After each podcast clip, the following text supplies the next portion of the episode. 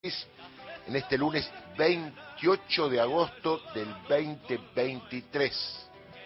Un día más, como carta el negro Víctor Heredia, y un día menos que faltan para las elecciones de octubre, la hora de la verdad, la hora de tener el DNI, la hora de ir a votar, la hora de comprometerse, la hora de reflexionar, de pensar ante la crisis qué hacer, ver los candidatos, quienes proponen lo institucional, mantener los derechos, quieren quieren romper todos, quieren tratarán de gobernar a favor del pueblo, quiénes en contra del pueblo, quiénes serán cínicos, quiénes serán mentirosos. Bueno, son 40 años de democracia y usted puede hacer un balance a lo largo de todo ese tiempo, ¿en qué tiempo vivió mejor?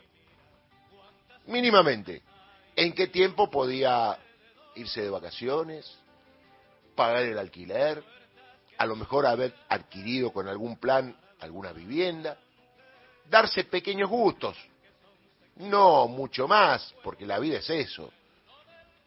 Tener abundancia implica que hay otros que no tienen nada.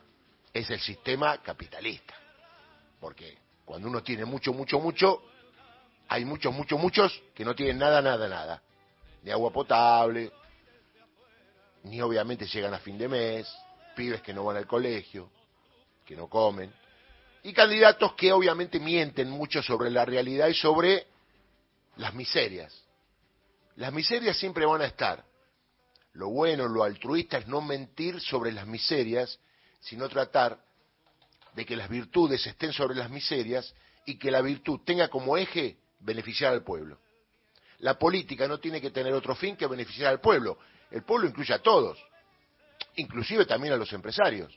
Pero claro, sería un pueblo privilegiado, que siempre le va bien, que ante cualquier gobierno gana plata y mucha, y la verdad que el pueblo, que es el que pone el voto en su mayoría, y que padece la crisis, y que cuando hay represión y cuestiones ilegales por parte del aparato, es que él recibe la peor parte. Entonces estamos todos en el mismo barco, bueno, hagamos cargos todo y cada uno que colabore con lo que pueda. El que más tiene ganando un poquito menos, el que tiene más o menos aguantando el chubasco y el que no tiene nada pidiendo, manifestándose, marchando, siempre dentro de la democracia para que los tengan en cuenta, que ellos también están ahí, votan y necesitan que los miremos.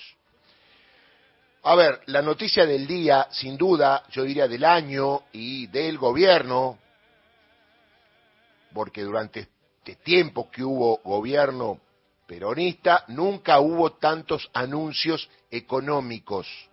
Te puede gustar o no, podrás decir que faltan, pero la verdad en este marco de tener el pie sobre la cabeza del Fondo Monetario Internacional, después de todos los viajes que tuvo que hacer el ministro y candidato Sergio Massa, haber logrado este plan de varios puntos y para todos los sectores, ¿eh? nadie queda fuera, con más o con menos, pero nadie queda fuera, es como un hecho revolucionario dentro del marco de la dependencia que tenemos económica en el Fondo Monetario Internacional por culpa del tipo que tiró 45 mil millones de dólares se llama Mauricio Macri y su candidata, Patricia Bullrich, quiere y participa en estas elecciones ser presidenta. Más allá de eso, lo que hay que decir es que no son medidas aisladas. Una medida va concatenada con la otra. El sector del campo tiene medidas. Jubilados y pensionados tienen medidas. Monotributistas tienen medidas. Asalariados tienen medidas gente que necesita créditos tiene medidas. Todos tienen medidas en algo que está muy bien presentado por Sergio Massa y que le vamos a dar cuenta punto por punto de lo más importante, porque hoy va a haber conferencias de prensa que tienen que ver con cada una de las áreas donde este tipo de medidas van a ser abarcativas. Entonces, hay un plan para las elecciones, algunos será que es poco, otros que es mucho, otros que es más o menos, pero hay una decisión política de hacer algo, y se ha hecho algo. Como nunca en los cuatro años casi de gobierno. Quizás, pasada la pandemia, pasada la sequía, lejana la guerra de nosotros, ya con los daños colaterales que ha hecho, era el momento, y una vez que el Fondo Monetario Internacional mínimamente miraba en forma positiva a Sergio Massa, con los 7.500 millones de dólares para cubrir lo que tenemos que pagar que generó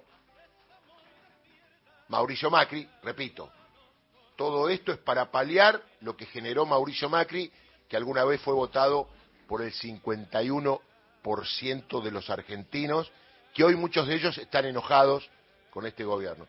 Y quiero dar un dato. Cuando ganó Alberto y Cristina, Macri sacó el 41%,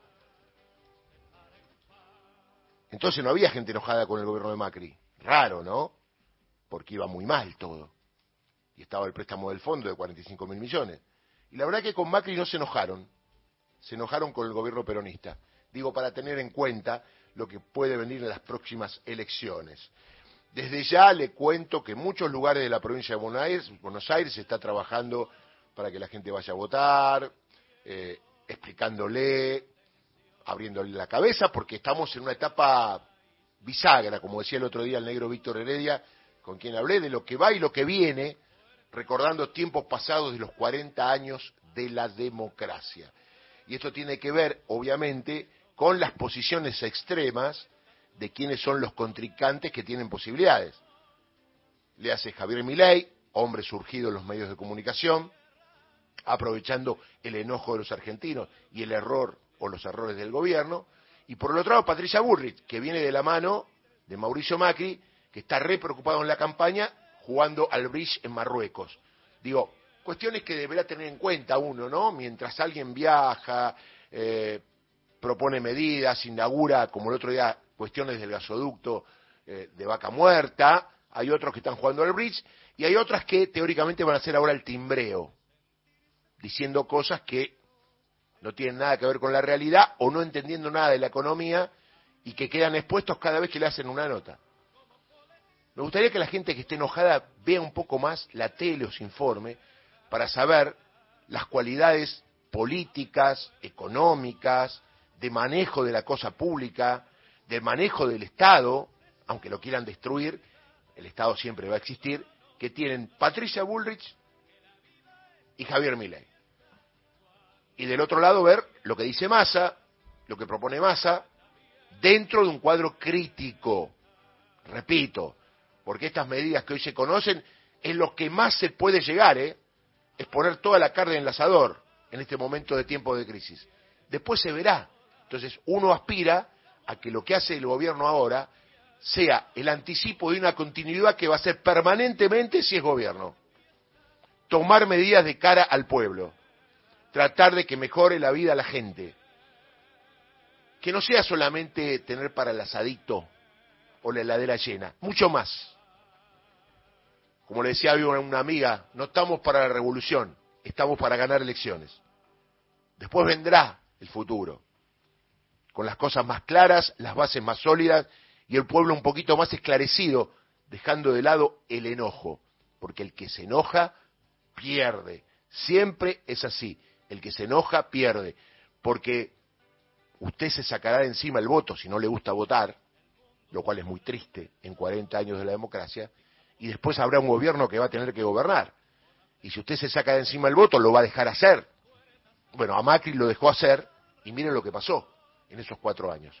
Y recuerde que Patricia Bullrich viene de Mauricio Macri, que hace menos de cuatro años se fue del gobierno. ¿Se acuerda? Con el préstamo de los 45 mil millones de dólares, entre otras cosas, y reivindicando tanto Macri como Bullrich como Milley el tema de que las Islas Malvinas no les interesa. Y Milley dijo, digo para los que están enojados, porque a veces hay que explicar un poco, que su ídola es Margaret Thatcher. ¿Usted me entiende? O sea, los enojados están votando a alguien que tiene como ídola a Margaret Thatcher. Y yo te pregunto con la mano en el corazón, cuando vos saliste a la calle en esos días gloriosos de que Argentina ganaba todos los partidos, ¿qué cantabas vos? esos pibes de Malvinas que jamás olvidaré. Repasá y mirate en algún video, porque si cantaste eso y votás a Milei y a Patricia Bullrich, te estás cagando lo que cantaste. O no sabías lo que cantabas. O la alegría te nubló. Digo, a los que cantaban eso, sepan, y votaron a Macri, le hace Bullrich, le hace Milei, sepan que ellos no consideran a las Islas Malvinas nuestras y Milei, quien ganó las elecciones, la ve como una ídola a la responsable de tanta muerte de compañeros que defendieron las islas. Digo, si no entendemos esto va a ser muy difícil. Si no sé coherente intelectualmente y no cantes por los pibes de Malvinas. Hace de cuenta que te cagás en los pibes de Malvinas y serás más coherente. Es bueno ser coherente honestamente, aunque pienses totalmente distinto a lo que uno piensa. Pero no uses a los pibes de Malvinas con un sentimiento que no compartís. Es muy fuerte el tema Malvinas para los argentinos, y usted lo conoce por esta radio, que lo hemos reivindicado permanentemente, yo en el tiempo que llevo, y desde siempre, esta radio nacional para todo el país.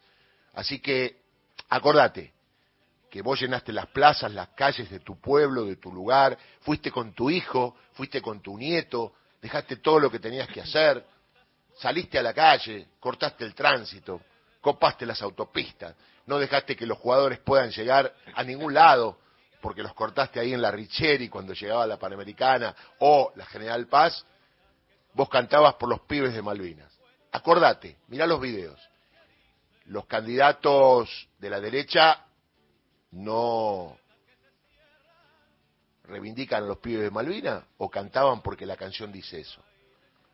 Llegará el momento en que algún día los argentinos sabremos lo que cantamos, lo entenderemos y estaríamos listos, mucho más listos que ahora, para dar una batalla cultural que implica que al pueblo lo que es del pueblo, porque el pueblo se lo ganó.